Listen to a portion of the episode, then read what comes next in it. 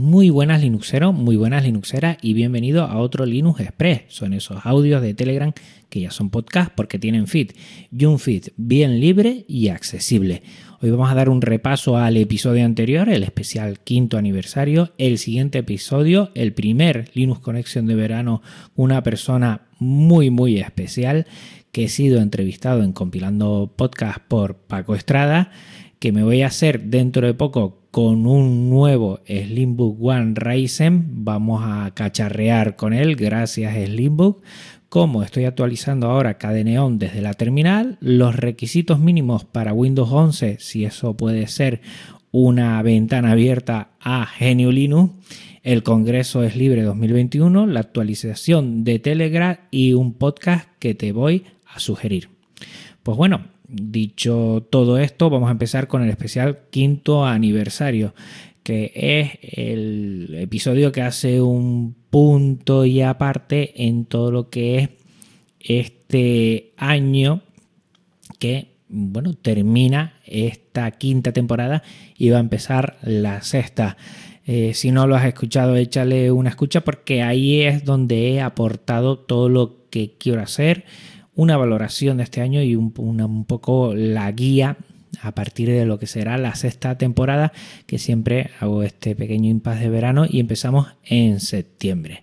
El siguiente episodio ya lo tengo grabado un Linux Conexio con David Marsal. Me lo he pasado pipa, hemos hablado de muchas cosas y te va a encantar. ¿eh? Como siempre, David, que creo que estamos en sintonía porque él es muy sosegado, muy tranquilo y hablamos de muchas cosas. Prácticamente eh, tengo cerrado, evidentemente, los episodios de verano y ya he empezado a grabar y en la primera quincena de julio terminaré de grabar con otras tres personas. Recuerda, dos Linuxeras, dos Linuxeros y el primero que pasa en esta, bueno, parte de verano, este momento más estival, es David Marsal. Un abrazote muy fuerte, amigo. Eh, lo siguiente, hablando de entrevista, de charlas, mm, no lo puse hace unas semanas, fui entrevistado por Paco Estrada en Compilando Podcast. Creo que ha quedado muy bien la entrevista. Muchas gracias Paco por darme esa oportunidad.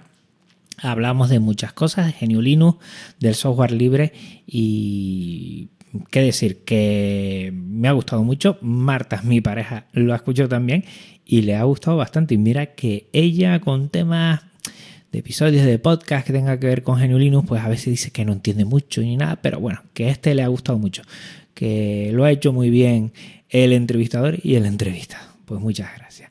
Y dentro de poco me va a llevar el Slimbook One Ryzen, esa tercera versión o cuarta diría yo ya de lo que es el Slimbook One en la, mm, bueno, con el procesador Ryzen. Eh, es un cambio porque ya es un poquito más grande que no alto, sigue siendo un pequeñín, sigue siendo un pequeño, mm, no sé si sobremesa diría mini PC todavía, pero que tiene un potencial increíble. A ver cuándo me llega, que estará al caer y le hago un análisis. No sé si ponerlo en septiembre o antes. Tengo que cuadrar fechas y hablar con Slimu para ver mm, qué nos viene mejor, sobre todo a ellos, porque bueno, yo todavía en julio pues podré hacer este episodio y acercarte qué es lo bueno que tiene, entre otras cosas que creo que es bueno, un Ryzen 7 eh, eh, que es un 4000, bueno, estoy hablando de un pedazo pepino que es una pasada. Es verdad que no tiene eh, lo que es gráfica dedicada, pero es que casi no lo necesita. Voy a hacerle mucha mm, análisis en el sentido de vídeo, de cosas muy pesadas, a ver cómo va. Pero tiene muy, muy, muy buena pinta. Y hablando de, mis equipos, también mm, últimamente Cadeneon, eh, la forma de actualizar no me gusta. Lo hace desde eh, bueno, desde su parte gráfica. El programa se llama Discover y lo que hace para lo que son las actualizaciones del sistema es que las carga y en la siguiente arranque pues tiene unos segundos para actualizar. A mí personalmente no me gusta eso porque a veces suele tardar un poquito más. Entonces he visto hacerlo desde la terminal con PKCom, que es, mm, bueno, en vez de apt update, pues es con pkcom update. Eh, tiene sus cosas buenas, aunque he visto que todos los paquetes que sean de Snap o de Flatpak hay que actualizarlo con otra parte, a ver si me hago con, no diría un script, pero sí una línea de comandos larga donde actualice directamente todo y, ya está. Y la verdad es que voy a empezar a actualizar desde la terminal porque desde Discover que me obliga a hacer es como si lo precargase y en el siguiente arranque antes de estar de entrar en el grupo pues te hace la actualización y a veces, no sé, como que estás un tiempo ahí que está actualizando. No me convence, sinceramente. No sé por qué se hace ahora así. Y yo voy a actualizar desde la terminal que sí lo actualiza en el momento. A veces necesita eh, hacer un reboot, pero no pasa nada, sino que ya lo tienes actualizado, cargado. Ya solo arrancar y listo. De la otra forma no me convence. Mira, siempre me ha gustado la filosofía de KDE y de KDE Neon, evidentemente, pero con esto de las actualizaciones así, instalándola antes del GRU en el siguiente arranque, como que no me termina de convencer. No sé qué piensas al respecto.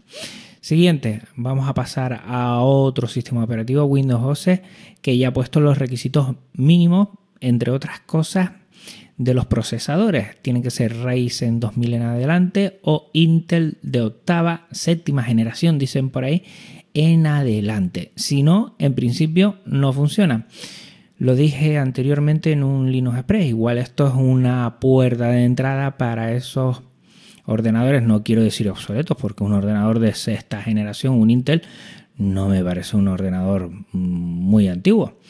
Pero bueno, que igual puede ser una puerta de entrada en un futuro muy cercano para que la gente pueda sacarle el máximo rendimiento a estos dispositivos con GNU Linux. Vamos a ver, siempre que hay un cambio de versión del sistema y los requisitos aumentan, pues puede ser una puerta de entrada para el software libre y GNU. Veremos a ver qué pasa. Más cositas, el Congreso es Libre 2021. Ya hice mi ponencia sobre FFmpg. Todavía a día de hoy no están colgados los vídeos, pero te pongo la página web porque mm, igual cuando salga este podcast, este episodio ya lo tendrá. Vete a la página de Deslibre que seguro que pondrán todos los vídeos y tanto, bueno, mi ponencia que al final, mm, fíjate, me organicé para 25 minutos, creía que me iba a quedar corto y al final, mm, vamos, que, que, me comí el tiempo enseguida. Mm, yo te doy un consejo, si vas a hacer una ponencia de 25 minutos, prepárala de 15 y deja 10 minutos para preguntas, para cosas más. No sé, intenté hacerlo con la mejor de mis intenciones y creo que quedó muy atropellado, esa es mi idea. A ver si tú ves el vídeo cuando lo eh, saque, cuando lo publiquen, que yo también lo voy a compartir y a ver qué te ha parecido. Yo me lo he pasado muy muy bien, la verdad. Otra cosa, aunque no sea eh, GNU Linux, bueno, no sea software libre, pero sí funciona muy bien en GNU Linux y siempre ha apostado por tener su versión de GNU Linux a la última, es Telegram. Han sacado una nueva versión donde tiene llamadas de grupo que están, la verdad, mm, genial. Y este es, bueno, mi, mi pecado, que suelo decir, utilizo mucho Telegram aunque sea privativo y la verdad es que, mm, bueno, me tiene en un sin vivir porque sé que es privativo, yo intento tirar por el software libre, pero mm, como mima a GNU Linux porque tiene siempre al día todas las versiones en GNU Linux, además en los otros sistemas operativos y la funcionalidad que tiene, pues me tiene el corazón partido, la verdad. Es ese pecado que acepto y que desde que salga algo parecido que sea sobre software libre, a ver si alguna vez liberarían ¿eh? la parte del servidor y nos quedamos todos más tranquilos.